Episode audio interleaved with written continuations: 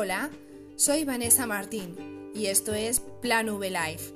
En este espacio hablaremos de cómo digitalizar empresas del sector turístico, así que no lo dudes y quédate.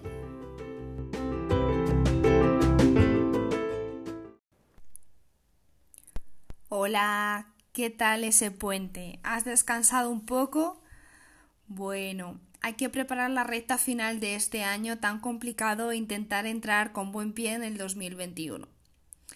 Hoy vamos a hablar en el episodio de un tema que seguramente te hayas planteado sobre todo al principio de tu andadura o si estás comenzando como agencia de viajes y es ¿merece la pena estar en un grupo de gestión o ser una franquicia de o simplemente pues ser una agencia freelance y yo llevar mi propio negocio sin ningún nombre ni, ni nada.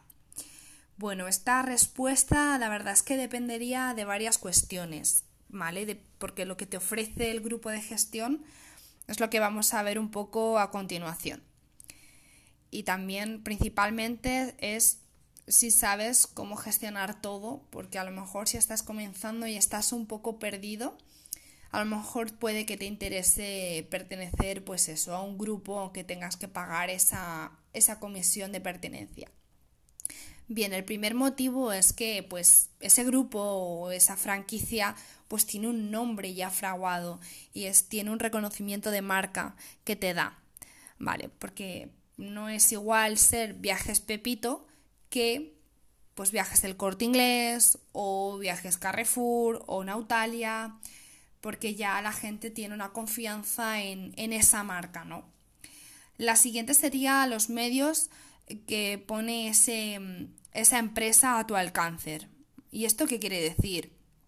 Pertenecer a un grupo te facilita herramientas para reservar, porque normalmente, bueno, pues tienen una, una intranet, una web propia, pues para, para, hacer reservas, porque los proveedores que a lo mejor no encuentras de ninguna otra manera, te facilitan esos productos especiales solo a ese a ese esa por ser franquicia de o ese grupo con, unos precios especiales.